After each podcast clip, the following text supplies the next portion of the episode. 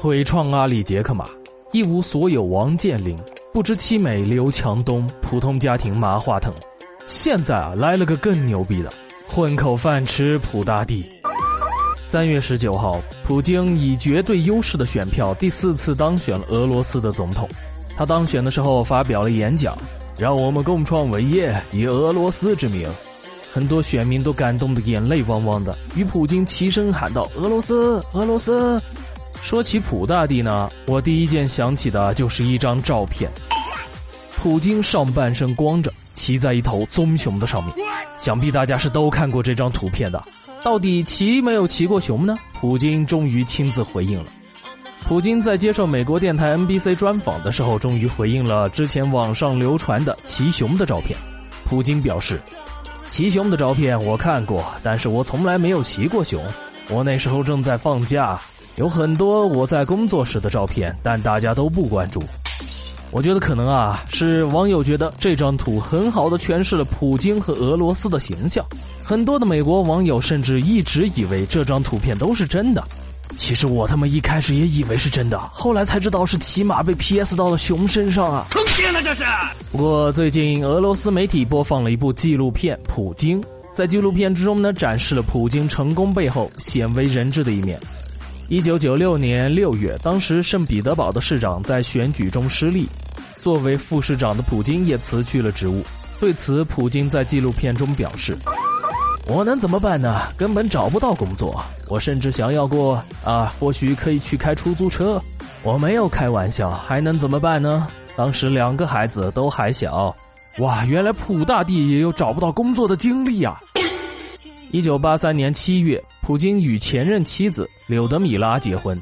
一九八五年的大女儿玛利亚就出生了。一九八六年呢，小女儿叶卡捷琳娜也出生了。然而，在一九九六年最需要用钱的时候，普京却失业了，啊！所以当有人邀请我去莫斯科的时候，在总统事务管理局处理一些法律上的问题，我就同意了。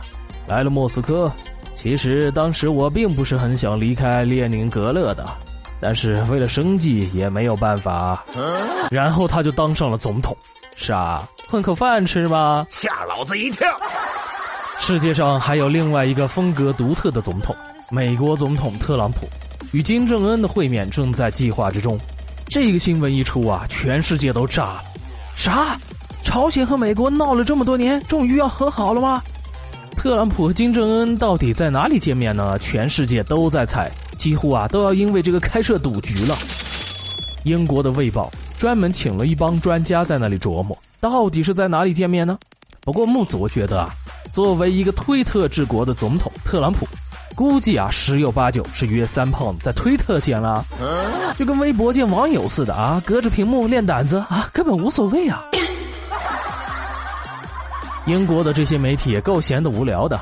上周啊，伦敦的一个路人啊发现了一只被困在栅栏顶部的橘猫，它的身体已经被三根金属栅栏穿了一个对穿，哇靠，想想我都疼。好在救援人员及时赶到，把它送进了医院。医生检查之后，惊奇的表示，完全没有伤到重要的器官。目前这只橘猫啊，已经脱离了生命危险，正在康复之中。猫这种东西啊，果然都是有九条命的厉害角色啊。不过虽然说猫的命很大吧，但是医院也功不可没。不过我好像都忽视了医院的作用。就像网上流传的一个图啊，上面是一个分支图。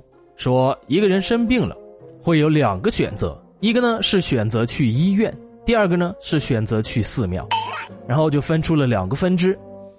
第一个分支去医院的，花了十万的医疗费，好了，说这医院真黑，居然花了十万，坑爹呢这是！要是没好，医疗事故，告他，告他，告他，这不还是坑爹呀？第二个分支呢，就是去寺庙的，花了十万的香火钱捐功德，好了。说：“哇，这里的菩萨真是灵验啊！要是没好，唉，气数已尽，命该如此啊！”哎，你别说啊，一般人还真是这么个思维方式。所以说啊，同一样的事，不同的想法就有不同的结局。前段时间爆火的一个表情，就带来了不好的结局。不知道大家还记不记得，就是中央台的一个采访，被采访的一个妹子呢一直在说话。他旁边一个穿蓝色衣服的妹子就表现出了忍无可忍的态度，又是不屑脸，又是翻白眼，这一下子就火了。十一点播出的节目，十二点就传遍了全网，十二点半就出了系列的表情包，十三点相关当事人的微信对话就已经出现在了微博之上，十三点半网友就纷纷出了模仿白眼的视频，可是结果下午十四点，微博上就有人扒拉出了。白眼女主角的父亲是个贪官，谁能想得到啊？当爹的叱咤官场几十年，最后被自己女儿一个白眼就给翻没了，坑爹呢这是！而且这件事情进展的速度之快啊！大量的吃瓜群众刚刚买好西瓜瓜子，还没坐下的好戏就结束了。网络世界啊，现在节奏真是太快了，请你慢一点，等等我们这些九零后的老人吧。说到老人啊，张家辉也算是香港电影界的元老了。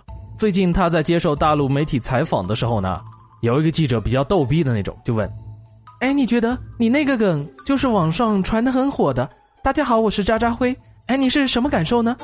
当时刘青云也在旁边，直接忍不住就笑出了声，实在是太不厚道了。像木子我这种受过专业训练的，站在旁边的话，无论多好笑，我都不会笑的，除非忍不住。然后张家辉就表示啊，哎，大家好，我是，哎，算了嘛，这个要说吗？我就一集不说，一集不说。你们这样说着很开心，我就一集不说。其实我觉得呢，大家应该要原谅我们，因为其实我们都很努力了，但是确实承认这个说的不好。果然，这个元老级人物就是不一样的，被别人调侃成这种样子，还心平气和的解释一下，这种精神值得敬佩呀。